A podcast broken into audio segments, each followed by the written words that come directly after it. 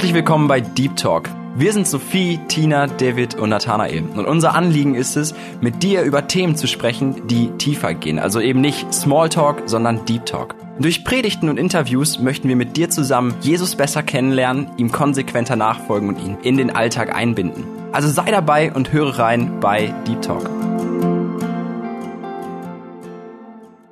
Hallo zusammen bei einer neuen Folge von Deep Talk. Mein Name ist Sophie und ich darf dich durch die heutige Sendung leiten. Heute beschäftigen wir uns mit dem Thema Hingabe. An den Redner kannst du dich vielleicht erinnern. Sein Name ist Georg Jäger. Er hat mit uns über das Thema Folge Jesus nachgesprochen. Falls du die Folge verpasst hast, kannst du sie jederzeit über Spotify oder über die Radio Segenswelle App nachhören. Aber vorerst habe ich einen Überraschungsgast hier im Studio, nämlich Simone. Sie hat einen Poetry Slam verfasst und ist bereit, ihn mit uns zu teilen. So, Simone, jetzt erstmal zu dir. Danke, dass du dir die Zeit genommen hast, dass du zu uns gekommen bist. Ja, und ich würde dich einmal bitten, dass du dich mal kurz vorstellst. Ja, wie du schon gesagt hast, mein Name ist Simone. Und das Coole an den Namen finde ich, also ein kleiner Exkurs, er kommt aus dem Hebräischen und er bedeutet, Gott hat gehört. Das ist genau das, was ich auch in meinem Leben immer wieder erlebe, dass Gott meine Gebete erhört, auch wenn es nicht immer so ist, wie ich es mir gerne wünschen würde. Also, dass er sie nicht nach meinen Willen oder nach meinen Bedürfnissen erhört, sondern dass er sie nach seinem Willen erhört und dass ich letztendlich immer wieder feststelle, dass sein Plan gut für mein Leben ist und dass er es immer auf die beste Art und Weise erhört, auch wenn es nicht immer zufriedenstellend ist im ersten Augenblick. Ja, zu meiner Person selbst. Ich bin 20 Jahre alt. Ich studiere soziale Arbeit in Paderborn und ich liebe Wortspiele. Ja, cool. Aber schön, dass du die Bedeutung von deinem Namen kennst. Weißt du, was Sophie bedeutet? Nee. Sophie bedeutet Weisheit und manchmal wünschte ich, da hätte ich auch ein bisschen mehr von. Aber wenigstens passt deine Namensbedeutung zu dir. Ja, du hast ein Poetry Slam geschrieben und ich glaube also, wir Jugendlichen, ich denke, wir können alle was damit anfangen. Wir wissen, was das ist. Ich habe auch schon einige gehört, aber ich habe mich auch gefragt, also das sind ja Reime, das ist ein langer Text. Warum ist das kein Gedicht? Mm, also mit dem Namen Poetry Slam ist eigentlich eine Vorstellungsart gemeint. Also dass zum Beispiel eine Person auf einer Bühne steht und einen bestimmten Text vorträgt. Bei Gedichten ist das ja so, dass meistens gereimt wird. Es gibt auch Gedichte, die sich nicht reimen, aber der Poetry Slam reimt nicht um des Reimes willen, sondern weil es eben zu dem Inhalt passt oder gerade zu dem Text. Mhm. Und das ist auch das, was den Poetry Slam so ein bisschen ausmacht. Genau. Also es ist mehr die Kunstform auf der Bühne und Vortragen eines Textes. Okay. Okay, ja, klingt gut. Und was ist, wenn ich mir jetzt selber mal einen verfassen möchte? Wenn ich jetzt ein bestimmtes Thema habe oder so, was mich interessiert, und dann denke ich, okay, ich versuche mal eins zu schreiben. Also ich selber, ich mag das auch richtig gerne und ich bewundere das, wenn Leute das schreiben können. Worauf müsste ich da achten? Also eigentlich gibt es da gar keine Regeln. Man kann von A bis Z jedes Thema thematisieren, ob jetzt lustig, humorvoll, ob emotional, überraschend oder einfach originell. Das ist völlig egal. Also von A bis Z geht alles. Mhm. Und ja, also es ist meistens tiefsinnig und die sind meistens etwas länger, auch meistens so fünf bis sieben Minuten lang oder so. Die kratzen jetzt nicht einfach nur an der Oberfläche, mm, okay. sondern gehen ein bisschen tiefer. Aber sonst richtig konkret was beachten muss man nicht. Und wovon handelt der, den du geschrieben hast?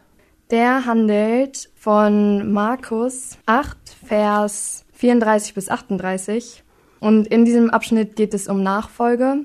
Der Poetry Slam dreht sich ganz konkret um den Vers wo Jesus sagt, wer sein Leben retten will, der wird es verlieren, wer aber sein Leben verliert, um meinetwillen und um des Evangeliums willen, der wird es retten. In dem Zusammenhang habe ich mich gefragt, wie wir in unserer Gesellschaft Gewinn definieren. Also wann jemand in unserer Gesellschaft ein Gewinner ist und wie Gott in diesem Fall durch die Bibel Gewinn definiert. Also was bedeutet Gewinn in Gottes Verständnis? Und genau darauf geht der Poetry Slam ein. Also zeigt nochmal auf, worum es letztendlich in der Nachfolge auch geht. Hm. Das passt ja auch gut zur Predigt von Georg Jäger. Da geht es nämlich auch um das Thema Hingabe. Wie kam es, dass du diesen Poetry Slam geschrieben hast? Gab es da einen bestimmten Anlass oder war das irgendwie ein Thema, was dich gerade beschäftigt hat? Ja, erzähl mal. Also ursprünglich war der für die Evangelisation gedacht, die unsere Gemeinde, also unsere Freikirche in Ollendorf, im Februar hatte. Da war Michael Happle der Redner. Es ging hauptsächlich um das Thema Hoffnung und welche Hoffnung wir in Jesus Christus haben. Dementsprechend auch, welchen Gewinn wir in Jesus Christus haben und durch Jesus Christus und auch durch das Leben mit Jesus Christus. Letztendlich ist es so, dass ich mir Gedanken gemacht habe über das Thema, über diesen einen Vers und habe mir dann auch überlegt, was es heißt zu verlieren und was es heißt, Privilegien, die wir hier in unserer Gesellschaft haben, die wir auch durch unseren Wohlstand haben, zu verlieren.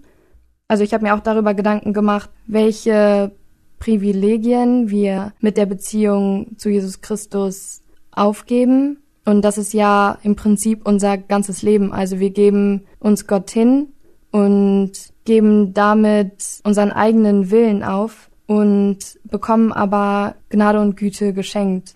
Und Menschen, die sich in dem Sinne nicht selbst verlieren, sondern unbedingt selbst gewinnen möchten, haben dieses Privileg, diese Gnade Gottes auf diese Art und Weise nicht zu erleben, sondern ja, denen erscheint es eher unlogisch, dass Menschen gewinnen, die die Beziehung zu Jesus Christus haben.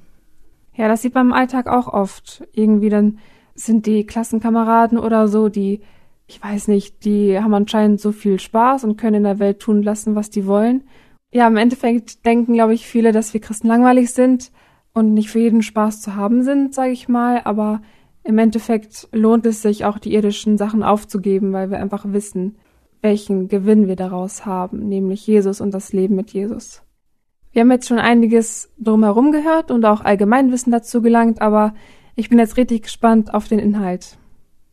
Okay, ich habe ihn überschrieben mit Was ist es, das mir Leben gibt? In der Psychologie gibt es viel Theorie. Man sagt, der Mensch ist seines eigenes Glückes Schmied. Ist es das, was überwiegt? Sich sein Glück selber bauen, auf sich allein vertrauen, auf der Lebensleiter immer einen Schritt weiter, noch ein bisschen höher. Anerkennung, Reichtum, Macht werden dir dann schon gebracht. Die Selbstverwirklichung steht ganz oben. Dafür wird man dich loben. Ist es das, was Leben gibt? Sich selbst gewinnen und seine Rettung selbst bestimmen? Vier Faktoren müssen passen, damit dein Leben funktionieren kann. Die Grundbedürfnisse hat jedermann. Nähe und Geborgenheit. Kontrolle und Macht. An Anerkennung sei auch hier gedacht. Schöne Dinge erleben wollen. Jeder strebt dies zu erfüllen, jedes einzelne Bedürfnis zu stillen. Ist es das, was meine Seele braucht und liebt? Ist es das, was die Welt mir gibt? Schaue dir die Menschen an, die weit vorne auf der Lebensbahn. Sie haben viel geschafft, haben es weit gebracht, doch selbst in ihrer Position bewegt sie die Frage nach dem Sinn und dem Wohin. Da muss es doch noch etwas geben neben all dem Streben. Wo liegt der Sinn im Gewinn? Kann man von Gewinn sprechen, wenn alle Menschen sich das Genick brechen, nur um ein bisschen besser zu sein, nur um aufrecht zu bewahren den trügerischen Schein, was prägt die Gesellschaft mir ein? Wenn ich wer bin, hab ich Gewinn. Wenn ich funktioniere, ich regiere. Wenn ich nach außen heile wirke und alles läuft, wie es soll, dann ist es toll. Dann bist du wer. Nur keine Schwäche zeigen. Und das soll Leben sein? Doch ein anderes Prinzip die Bibel mir hier gibt. Jesus sagt bewusst, nach Gewinn im Leben streben ist Verlust. Du musst erst wirklich verlieren, um als Sieger zu triumphieren. Was will er mir sagen? All diese Fragen, was bedeutet es zu verlieren und damit zu gewinnen? Ist das nicht ein Paradox, ein unlogisches Denken und das soll mir Erfüllung schenken? Was passiert beim Verlieren? Der Mensch will leben. Er versucht mit vielen Arten sein Inneres zu füllen, seine Bedürfnisse zu stillen, seinem eigenen Ich in jeder Hinsicht Raum zu geben, in Verwirklichung zu leben. Doch der Verlierer in all dem stellt fest, in dem gesellschaftlichen Leben, in dem Denken, in dem Reden ist ein Sprung, ein Loch, eine Lücke. Dies versucht man ganz geschickt mit immer einem neuen Trick zu überdecken. Die Bedürfnisse sind nie wirklich erfüllt. Sie sind mit Attrappen umhüllt. Ein Loch voller heißer Luft. Viele Worte, wenig Sinn. Was ist wirklich in dem Loch drin? Was ist in deinem Herz? Hat es alles, was es braucht? Was heißt es zu verlieren? Heißt es, zu kapitulieren, gestehen, dass das Herz voll mit Schmerz noch etwas braucht, zur Schwäche zu stehen, nicht einfach drüber wegzugehen, zu Gott zu sehen und einzugestehen, dass mein Leben ohne ihn hat niemals wahren Sinn? Ich brauche Gott. In der Fachsprache, ich bin dependent, die man auch Abhängigkeit nennt. Gott im Himmel thront und den Gerechten reich belohnt, ein Lohn, der nicht klar definiert so wertvoll zu sein scheint, dass er alles Herrliche in sich vereint. Gott gibt wahres Leben für den, der sich ihm hingegeben. Er gibt dir alles, was deine Seele braucht. Gibt dir Kraft und Energie, zeigt dir Liebe wie noch nie, das ist keine heiße Luft. Das ist füllender, wohlriechender Duft. Das ist sich selbst verlieren. Echt zu sein ohne Schein einzugestehen, dass mein Gehen auf dieser Welt ohne Gott rein gar nichts zählt. Okay, ab wann bin ich gerecht? Ab wann entspreche ich dem Lohn, den der Herr gibt auf seinem Thron? Eigentlich zu keiner Zeit. Niemals wäre ich bereit. Ich kann nichts für ihn leisten, denn von Geburt an war ich auf der falschen Lebensbahn. Nur Jesu kostbar Blut macht all meinen Schaden gut. Glauben und bekennen. Diese Dinge will ich nennen. Das macht mich rein das lässt mich triumphierter sein, das vereint meinen Willen, meine Bedürfnisse und Wünsche in dem Gott, der meine Sünde trug und mich mit ihm vereinte. Verlier, kapitulier, gib dich Gott hin, er ist dein Gewinn. Mit seinem Leben, das er uns gab, besiegte er das Grab, besiegte den Tod, besiegte das Gericht, von Gnade und Barmherzigkeit man hier spricht. Darum gewinnt der, der verliert. Der sein wertvollstes Streben hier in dieser Welt für nichtig hält, wird leben, selbst wenn es dann schwer wird gehen weil die Menschen deine Reaktion nicht verstehen, weil sie komisch gucken, in Gedanken auf deinen Glauben spucken, soll des Herrn Wille geschehen. Er wird dich sehen. Lebe in dieser Welt, wie es Gott gefällt. Verlieren, um zu triumphieren. Es kommt ein Tag, da wird offenbart, jede Tat, die der Mensch gewagt, da bleibt nur noch eine Frage. Bist du gerecht vor Gottes Thron durch seinen Sohn, oder stehst du dort später voll Verdruss, weil du selbst gestehen musst, der Gewinn hier auf Erden brachte dich zum Sterben. Du hast Gott nicht anerkannt, hast dein Gesicht von ihm abgewandt, hast dich ihm nie hingegeben, hattest nie das volle Leben. Was sagt der Herr dir vor Gericht? Wirst du sterben oder leben?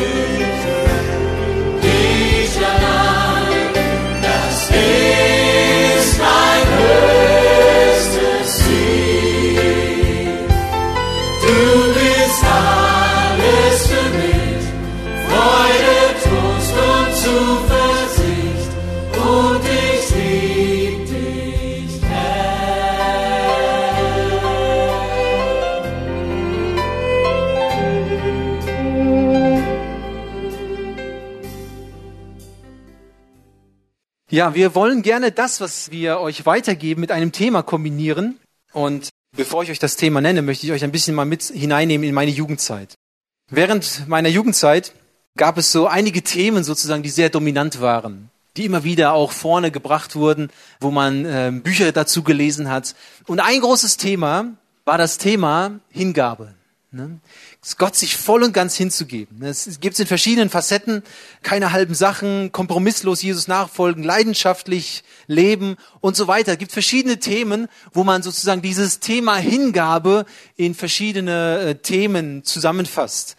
Und bei uns äh, während dieser Zeit gab es so prägende Persönlichkeiten, beispielsweise wie Jim Elliot oder Keith Green. Männer, die rausgegangen sind fürs Evangelium mit ihren Frauen und äh, für das Evangelium gekämpft haben und auch am Ort im Missionsfeld ihr Leben gelassen haben für den Herrn. Und Jim Elliot, von ihm stammt dieser Vers, der ist kein Narr, der hingibt, was er nicht behalten kann, um zu gewinnen, was er nicht verlieren kann. Nochmal, also der ist nicht dumm, der abgibt, der loslässt von den Dingen, die er nicht behalten kann, um das zu gewinnen, was er niemals verlieren wird. Und für ihn war das ein so großes Anliegen und er hat gesagt, ich möchte diese Menschen, die Auka-Indianern in, ähm, war das Paraguay? Ecuador. In diese Indianer zu erreichen und durch den Tod auch von diesen Missionaren ist Frucht, geistliche Frucht entstanden. Sehr bemerkenswerte Männer.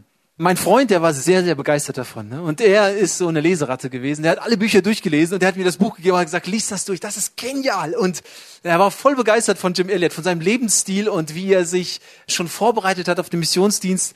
Und dann habe ich mir gedacht, ich lese es auch mal durch. Ne? Ich habe mich eher... Mh, hm, Ah, ich, ich, es fiel mir schwer, da durchzuarbeiten, dieses Buch, einfach weil ich auch äh, zu der Zeit und auch heute manchmal nicht so lesefreudig bin. Und das war schon eine Herausforderung gewesen. Aber am Schluss, muss ich sagen, war ich mehr entmutigt als ermutigt. Weil für mich so ein hoher Standard gelegt wurde, was Hingabe ist.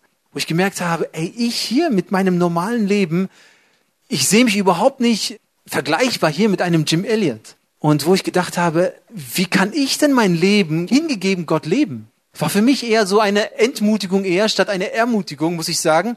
Und wo ich mir gedacht habe, was, was ist eigentlich Hingabe? Was bedeutet das eigentlich? Und für mich war das Thema Hingabe mit vielen idealen Persönlichkeiten verbunden und es hatte überhaupt keine starke Verbindung mehr für mein persönliches Leben. Und somit war das für mich manchmal mehr eine Herausforderung als eine Freude, so darüber nachzudenken. Und ich weiß nicht, wie es dir geht. Vielleicht hörst du auch manchmal solche idealen Persönlichkeiten, wo du dir denkst, da werde ich sowieso nie hinkommen. Wo du vielleicht mehr entmutigt bist, als ermutigt bist. Ich möchte heute mit euch mal versuchen, dieses Wort Hingabe mal ein bisschen zu, auseinander zu pflücken. Um mal zu schauen, was steckt dahinter, hinter diesem einen Wort. Man kann viel darüber reden, aber ich möchte es mal wirklich an das Wort knüpfen. Schau mal, Hingabe kann man zum Beispiel auch nennen wie hingehen. Ne? Also Hingabe kann man mit dem Wort auch hingehen erklären. Hingehen dahin, wo Gott dich hinruft. Was bedeutet das? Als mir das Thema Hingabe schwer auf dem Herzen lag, machte mir Gott eine Sache wichtig. Gott machte mir wichtig, Georg, vergleich dich nicht ständig mit anderen. Geh hin, dahin, wo ich dich hinsende. Mein Plan, als wenn Gott es zu mir sagt, Georg, war mit Jim Elliott dorthin zu gehen. Und du bist jetzt dabei, dir auch einen so tollen Plan zurechtzulegen, damit andere Leute vielleicht mal dein Buch lesen und begeistert sein werden von dir und so weiter. Und wo ich gemerkt habe, meine Vorstellungen waren überhaupt nicht jetzt Gott zu dienen, sondern nachher mal ein tolles Buch vielleicht rauszubringen, jetzt übertrieben gesagt. Aber meine Idee, meine Vorstellung für Hingabe war komplett falsch.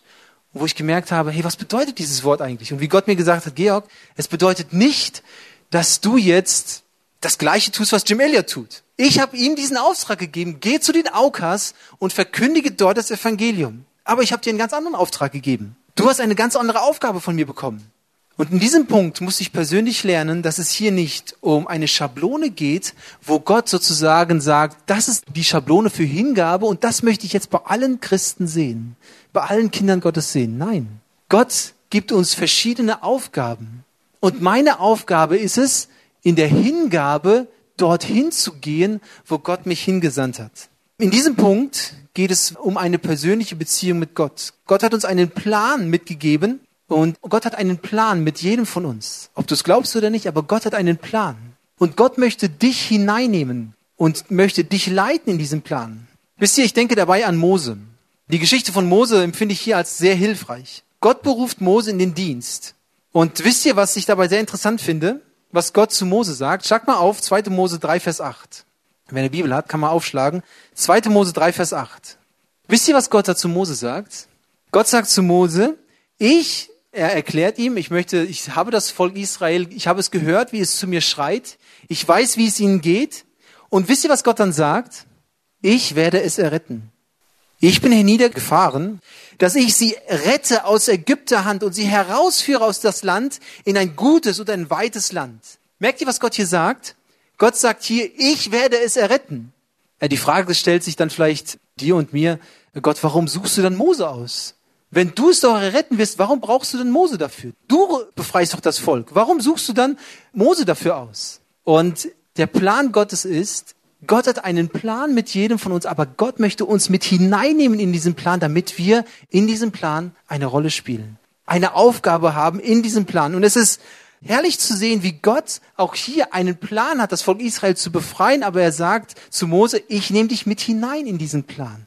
Und ich möchte, dass du in diesem Plan eine Rolle spielst, eine Aufgabe hast in diesem Plan. Und er hat ihm die Aufgabe gegeben, hinzugehen und diesen Plan auszuführen. Letztendlich war es Gott. Es war Gottes Plan. Wisst ihr, der Plan der Rettung von uns Menschen ist nicht unser Plan. Es ist Gottes Plan. Aber Gott lädt uns dazu ein. Gott lädt dich und mich dazu ein, dorthin zu gehen, wo Gott uns hingestellt hat. Und dann fragt Mose Gott nach seinem Namen. Er sagt, wer bist du denn eigentlich? Wenn ich zu diesen gehe und ihnen sage, lass mein Volk ziehen, was soll ich sagen? Wie ist dein Name? Erinnert ihr euch, wie was Gott sagt? Was ist der Name von Gott? Ich bin, der ich bin. Wisst ihr, wenn ich hier meinen Namen beschreiben sollte, dann müsste ich sagen, ich war gestern, ich bin heute und ich werde morgen sein. Weil, es klingt ein bisschen kompliziert, aber ich war gestern jünger, heute bin ich 31 Jahre alt und so und so viele Tage, aber morgen bin ich wieder einen Tag älter, oder? Ist jeder von uns, jeder verändert sich jeden Tag. Aber Gott kann sagen, ich bin der ich bin. Warum? Weil Gott ewig ist und Gott verändert sich nicht. Und Gott sagt hier, das ist mein Name. Ich bin der ich bin. Ich verändere mich nicht und ich bleibe der ich bin. Und das ist die Eigenschaft Gottes. Und wisst ihr, was Gott hier tut? In diesem Moment sagt Gott, jetzt möchte ich, dass du mich kennenlernst. Ich habe dir von dem Plan erzählt, aber ich möchte dich jetzt mit hineinnehmen in diese persönliche Beziehung mit dir und dass du mich kennenlernst. Wisst ihr, das ist eine Sache, die wir hier bei Gott sehen, dass Gott ermutigt uns, mit ihm zu leben, eine persönliche Beziehung mit ihm aufzubauen, ihn kennenzulernen und in dieser Beziehung möchte Gott dich einsetzen und gebrauchen, um sein Reich zu bauen. Jeder von uns ist eingeladen dazu. Und ich finde es so schön, dass wir hier jetzt nicht in einen blinden Aktivismus verfallen, dass wir sagen, lass uns jetzt so viel tun. Nein, erstmal lass uns Gott kennenlernen. Das war das, was Mose tun sollte. Erstmal Gott kennenzulernen. Wer ist eigentlich dieser Gott, der mich da aussendet? Wisst ihr, wenn wir über Hingabe sprechen, dann ist es manchmal so, dass wir ein schlechtes Gewissen bekommen, weil ich sage, ich gehe nur zur Arbeit, ich mache ja nur dies und jenes, aber ich lebe nicht ein hingegebenes Leben. Manchmal ist es so, dass wir einfach nicht die Dinge sehen, die wir bereits tun, wo wir ein Glaubensleben führen. Und ich wünsche mir sehr, dass wir heute, dass ich euch ein bisschen dabei oder wir ein bisschen dabei euch helfen können, die Augen dafür zu öffnen, für den Ort, wo Gott uns bereits schon hingestellt hat. Dass wir dort Salz und Licht dieser Welt sind. Und dass wir dort schon ein Teil von Gottes Plan sind, wo er uns hinstellt, wo er dich hingestellt hat. Wisst ihr, während meiner Jugendzeit war das ein dominierendes Thema. Wie erkenne ich den Willen Gottes für mein Leben? Und es waren so Themen, wo man gemerkt hat, das hat viele interessiert und viele wollten dieses Wissen haben. Wie erkenne ich den Willen Gottes? Aber ich habe gemerkt, eine Sache fehlt, die wir vorher wissen müssen. Wie erkenne ich Gott? Wisst ihr, das ist eine viel wichtigere Frage. Und ich habe mich gefreut, dieses Lied mit euch am Anfang zu singen. Ich möchte dich erkennen. Jesus, ich möchte dich immer mehr verstehen, wer du bist. Ich möchte deine Wege gehen. Wisst ihr, diese zwei Bereiche, ich finde das so ermutigend, das hier zu finden, diese zwei Bereiche finden wir hier bei Mose, wo Gott Mose für den Dienst beruft. Gott stellt sich ihm vor und er zeigt ihm, wer er ist. Und ich wünsche mir sehr, dass ihr diesen Wunsch habt und dass wir gemeinsam diesen Wunsch haben. Gott, ich möchte dich mehr erkennen. Ich möchte mehr verstehen, wie du bist. Und ich kann dir versprechen, aus dieser Beziehung heraus wirst du immer mehr Gott erkennen und verstehen, was Gott mit dir vorhat. Welchen Weg Gott dich führt. Was er dir aufgetragen hat. Hingabe ist für mich ein wichtiger Punkt, bedeutet hinzugehen dorthin, wo Gott mich hingestellt hat. Wisst ihr, für mich war das eine Zeit lang, zur Realschule zu gehen. Da war ich hingestellt worden von Gott. Aber ich war nicht in der Realschule gewesen, sondern vorher war ich auf der Hauptschule gewesen. Wisst ihr, vorher war ich auf der Hauptschule gewesen und die Lehrer hatten mit mir nicht viel Hoffnung gehabt. Die Lehrerin hat zu mir gesagt, Georg, du bist so viel Gewinntyp. Du willst ja Schreiner werden, hast du mir immer gesagt, das reicht vollkommen für dich aus. Also streng dich nicht mehr an, das passt so. Ne? Aber ich hatte diesen Ehrgeiz gehabt, ich habe gesagt, ich will aber zur Realschule gehen. Ne? Und dann hatte man in der Klasse mal so rumgefragt, wer möchte gerne auf die Realschule gehen. Ich habe mich auch gemeldet und alle haben mich dann ausgelacht. Sowas gibt's, ja. Und dann habe ich eine Aufnahmeprüfung gemacht. Keiner hat das erwartet, aber ich habe diese Aufnahmeprüfung bestanden. Und in diesem Moment habe ich eine Sache gemerkt, dass Gott führt. Ich war ein rebellisches Kind Gottes, gerade in den Anfangsjahren. Aber in diesem Moment kann ich euch jetzt noch sagen, ich habe gemerkt, wie Gott mich da geführt hat. Menschlich gesehen war das unmöglich, aber Gott hat es geführt. Gott hat es gebraucht, dass ich später meinen Realschulabschluss hatte, um meine Ausbildung zu beginnen als Elektroniker. Und auch da habe ich gemerkt, wie Gott diese Sache geführt hat. Also es schien so, ich kriege keine Ausbildungsstelle mehr. Und dann im letzten Moment auf einmal sagt diese Firma zu, die gegenüber von mir, von der Straßenseite, ihren Sitz hatte. Ne? Da hat diese Firma auf einmal mir zugesagt, ne? was ich überhaupt nicht erwartet habe. Und auch hier habe ich ganz deutlich gemerkt, wie Gott geführt hat und klar und deutlich diesen Weg für mich vorbereitet hat. Und ich habe dann als Elektroniker gearbeitet, aber ich habe eins gemerkt. Ich lerne, mich Gott hinzugeben, wenn ich hingehe, da wo er mich hingesandt hat. Ich habe dort meine Ausbildung begonnen, aber ich habe gemerkt, während meiner Ausbildungszeit hat mich Gott in seine Jüngerschaftsschule genommen hat. Wie er mich in seine Jüngerschaftsschule genommen hat. Ich glaube, ich habe euch manchmal die Geschichten erzählt. Also es waren Momente gewesen, als wenn der Heilige Geist zu mir spricht und sagt, Georg, du bist doch ein Kind Gottes, oder? Ja, bin ich. Gottes Wort ist dir doch wichtig, ja? Ja, es ist mir wichtig. Georg, wenn du Mittagspause hast, du hast alle Zeit der Welt. Du isst deine äh, physische Nahrung, alles gut, aber geistlich. Pack die Bibel aus und lies. Da dachte ich, boah, das ist ein harter Knüller. Also das traue ich mich nicht. Aber dann habe ich mich durchgerungen und habe die Bibel aufgetan. Und interessanterweise kamen dort interessante Gespräche zustande. Und ich habe nur eine Kollegin hingehen hören zu den anderen Kollegen und hat noch laut dann gesagt, weißt du was, der Georg liest in der Bibel. Und wo ich gemerkt habe, durch diese Situation war ich an dem Ort, wo Gott mich hingestellt hat. Ein Licht in dieser Welt. Ich kann euch noch weitere Geschichten erzählen, wo ich, ähm, die Geschichte erzähle ich euch auch noch. Das war auch eine interessante Begebenheit. Ich hatte mal während der Arbeitszeit, ich hatte so stupide Arbeiten gehabt, wo ich wirklich abschalten konnte. Und nebenbei habe ich mich so ein bisschen vorbereitet auf ein Thema, was ich abends bringen sollte. Und dann hat mich ein Kollege gefragt, was machst du denn da, Georg? Ich wollte es versuchen, geheim zu halten, aber dann hat er mich gefragt und dann habe ich angefangen zu erklären. Und es dauerte nicht lange, dann haben die auf einmal diese Themen so laut diskutiert, dass die ganze Abteilung mit mir zusammen über geistliche Themen diskutiert hat. Ich dachte mir, was läuft hier eigentlich? Wo ich gemerkt habe, Gott ruft uns in solche Situationen hinein. Und ich möchte gerade diese Situation erzählen, weil vielleicht bist du gerade in deiner Ausbildung und du denkst dir ah, einfach durch hier und danach mache ich was ganz anderes. Dann bin ich endlich an dem Ort, wo Gott mich hingestellt hat. Nein, wo du gerade bist, hat dich Gott hingestellt. Nimm es so an von Gott und sei ein Zeuge da, wo Gott dich hingestellt hat. Und da beginnt Hingabe. Hingabe beginnt nicht dort, wenn ich erstmal meine Grenzen von Deutschland überschreite und irgendwo anders hingehe, wo mich keiner kennt und wo ich dann denke, jetzt kann ich endlich ein Christenleben führen. Nein. Wenn ich Gott hier in eine Ausbildung gestellt hat, wenn ich Gott hier in eine Arbeitsstelle gestellt hat oder in ein Studium, gib dich auch dort Gott hin, weil du weißt, Gott hat mich dorthin gestellt und lebe es dort. Und Gott hat zu Mose gesagt, so gehe nun hin. Merkt ihr? Hingehen. Ich will dich senden. Wisst ihr, was das Wort senden im Lateinischen bedeutet? Mission. Wisst ihr, wenn du dorthin gehst, wo Gott dich hingesandt hat, dann bist du ein Missionar. Ich habe gestern mit Philipp gesprochen und ich sagte ihm, du Philipp, weißt du was, was du hier tust? Wir tun genau das gleiche in Kenia. Wir tun nicht viel anderes. Durch sportliche Aktivitäten wollen wir die Menschen mit dem Evangelium erreichen. Das, was ihr hier tut, ist Mission, wenn du dahin gehst, wo Gott dich hingestellt hat. Ich möchte dich ermutigen, dass du in dieser Beziehung mit Gott wächst und in dieser Liebe mit Gott wächst und daraus wirst du Gottes Stimme hören, wahrnehmen und merken, wo er dich hinführt. Und ich wünsche dir bei Gottes Segen. Und ich möchte jetzt Olga bitten, nach vorne zu kommen und noch ein paar Gedanken weiterzugeben. Und zwar Hingabe verbinden wir auch mit Aufgabe. Hingabe verbinden wir auch mit Aufgabe. Merkt ihr da? So ein kleines Wortspiel, ne? Hingabe, Aufgabe. Hab lange gebraucht, um das herauszufinden, ne? aber es hat geklappt, ne? Aufgeben muss man lernen, ne? Und Olga hat da ein paar Gedanken dazu und sie möchte das auch euch gerne weitergeben. Okay, also für mich hat das Thema Mission schon sehr früh angefangen. Ich war in der Jungschar und schon da haben mich die Missionsgeschichten immer motiviert und, und fasziniert. Und ja, danach in der Jugend, da wurde das noch bestärkt durch, durch die Yumiko. Ich bin immer durch die Stände gegangen und ich habe gedacht, ich wüsste gar nicht, mit welcher Missionsgesellschaft ich gehen will. Mit der oder mit der. Und ich war, ich war wie im Himmel. Das war für mich immer, es war für mich immer ganz herrlich. Also wenn ihr die Yumiko nächstes Mal habt, dann denkt doch daran und dann genießt ihr die Missionsstände richtig. Genau, und das war, es war für mich sehr motivierend und ich habe immer schon so meine Aufgabe darin gesehen, irgendwann, irgendwann zu gehen. Besonders, besonders schwer lag mir die Last auf dem Herzen für die Kinder in sehr armen Gegenden, wie jetzt in den Slumgebieten, wo ich es euch gezeigt habe, wo die so mittellos und so hilflos sind und keiner sich um sie kümmert. Und da habe ich so eine Last für gespürt, auch ihnen das Evangelium zu bringen.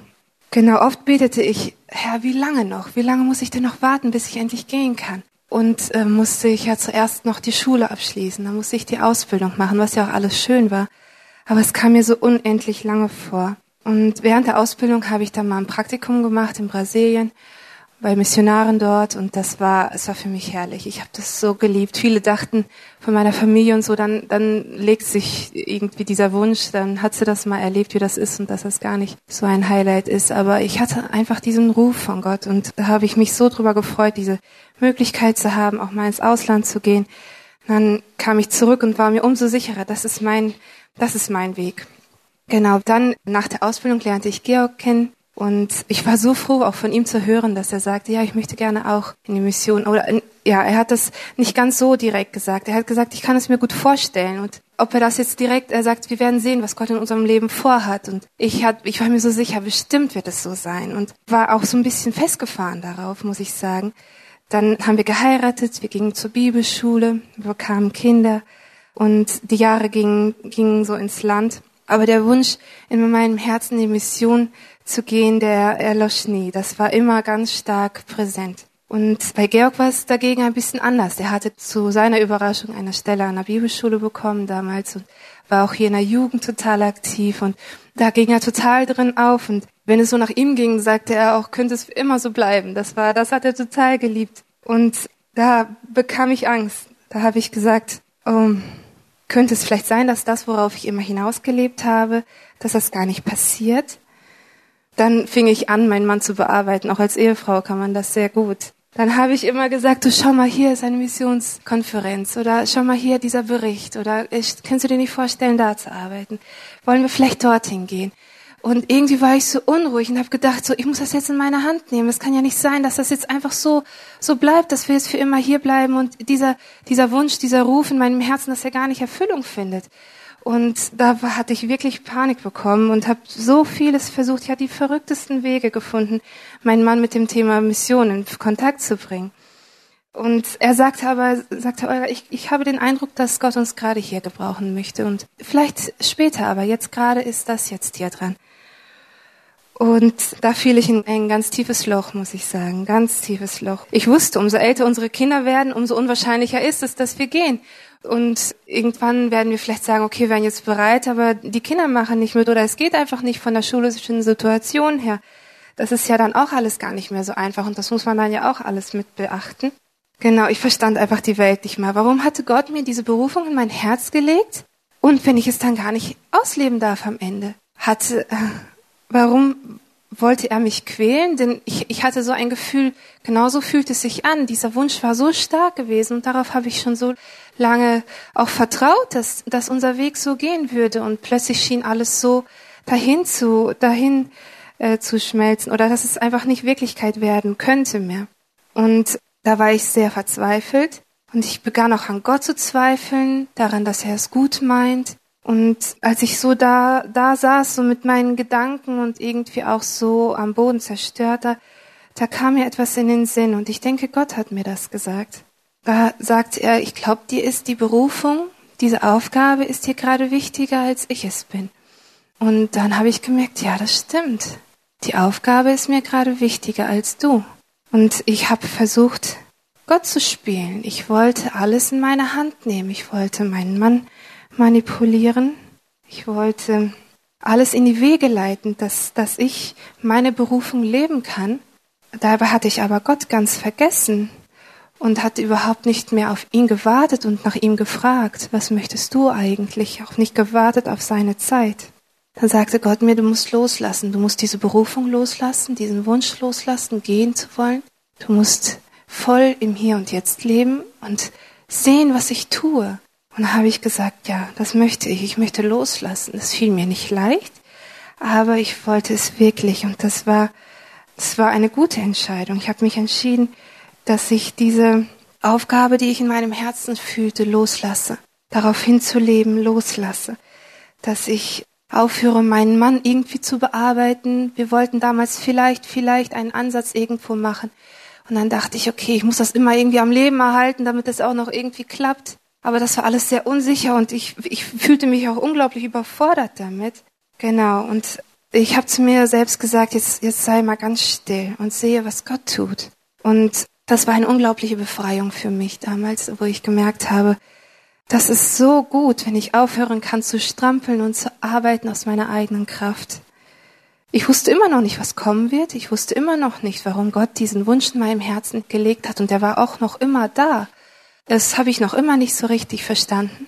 Genau, und trotzdem war ich sehr froh und erleichtert. Ich fing an, ins Asylheim zu gehen. Ich habe dort eine junge Mutter mit zwei Kindern, die hier nach Deutschland geflohen war. Und das hat mir auch viel Freude gemacht. Und wisst ihr, als ich ganz ruhig wurde und als ich aufhörte, für mich zu kämpfen, dann fing Gott an zu arbeiten. Das war für mich so unglaublich, das zu sehen. Ich konnte meinen Augen kaum trauen. Plötzlich war Georg so, so eifrig dabei, unseren Einsatz vorzubereiten. Und ich, ich war diejenige plötzlich, die unsicher war, die sagte, meinst du wirklich, vielleicht sollten wir das doch nicht machen? Vielleicht ist das zu viel für die Kinder, die werden krank werden oder, oder äh, wir werden das alles gar nicht schaffen. Und er war sich umso sicherer, dass wir das unbedingt machen müssten und dass er das genau so auch will. Ich war total platt. Und ihr wisst ja, wie es dann, wie es dann weiterging zum größten Teil. Ne? Zuerst machten wir den Einsatz in Kenia. Als wir dann zurück waren, dann kamen Leute von dem Aufsichtsrat von Diguna auf Georg zu und fragten ihn, ob er dort ein Bibelschulprogramm aufbauen will in Diguna. Und das war Gottes Ruf an meinen Mann. Das war wirklich für mich so großartig zu sehen. Gott hatte einen wunderbaren Plan. Gott hatte meinen Mann gerufen und ganz nebenbei konnte auch ich jetzt meinem Ruf folgen. Das war für mich so wunderbar zu sehen, nur ich hatte warten müssen. Ich wollte nicht warten, ich wollte, dass alles wie mein Plan läuft. Aber Gott hatte einen anderen Plan und eine andere Zeit. Genau, ich musste lernen, abzugeben und ihn machen zu lassen. Alles zu seiner Zeit und nicht zu meiner. Für mich ganz persönlich hat Hingabe Aufgabe bedeutet, also dass ich mich aufgebe. Und das habe ich damals gelernt. Das heißt nicht, dass ich das jetzt ein für alle Mal gelernt habe. Es ist ja etwas, wo wir immer wieder reinfallen, wo ich immer wieder reinfalle, wo ich versuche aus meiner eigenen Kraft die Dinge zu lenken. Da muss ich immer wieder lernen, still zu werden, mich aufzugeben, damit Gott wirken kann.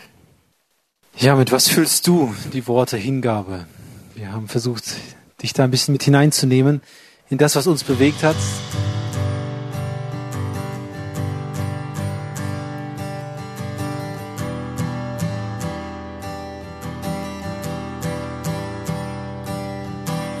König voller Pracht, voll Weisheit und voll Macht.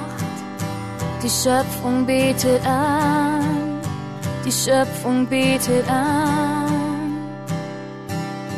Er kleidet sich in Licht, das Dunkel hält flieht, sobald er spricht, und flieht, sobald er spricht. So groß ist der Herr. Sing mit mir, so groß ist der Herr. Ihm preisen wir so groß, so groß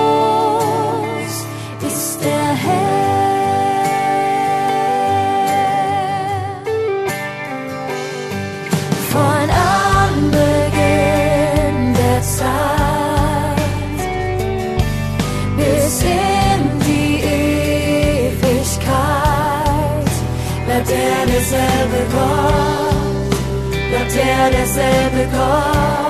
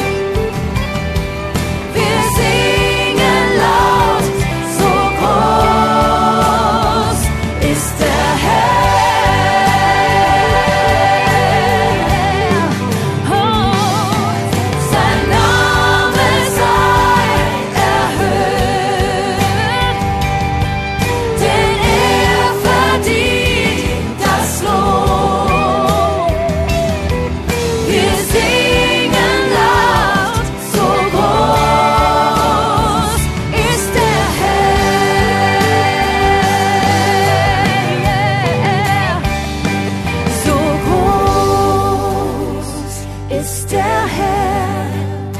Segnet mir so groß ist der Herr.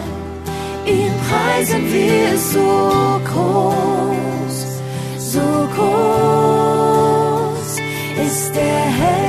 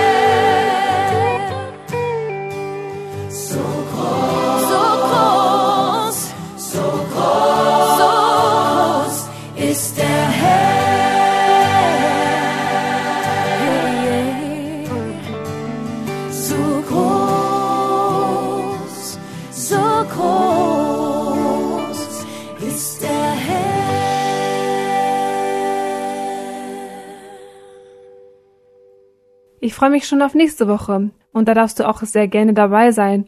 Wir wollen eine Predigt von Olaf Latze hören und Tina moderiert die Sendung. Also dann, bis zum nächsten Mal.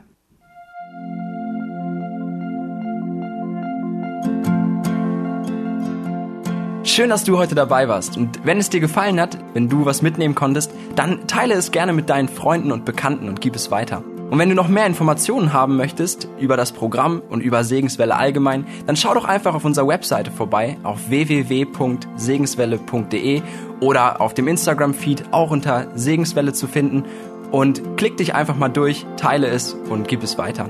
Wir wünschen dir eine gesegnete Woche mit den Worten aus Kolosser 3, Vers 17. Was immer ihr tut, in Wort oder Werk, das tut alles im Namen des Herrn Jesus und dank Gott, dem Vater durch ihn. Damit wünschen wir dir eine gesegnete Woche. Mach's gut, bis zum nächsten Mal.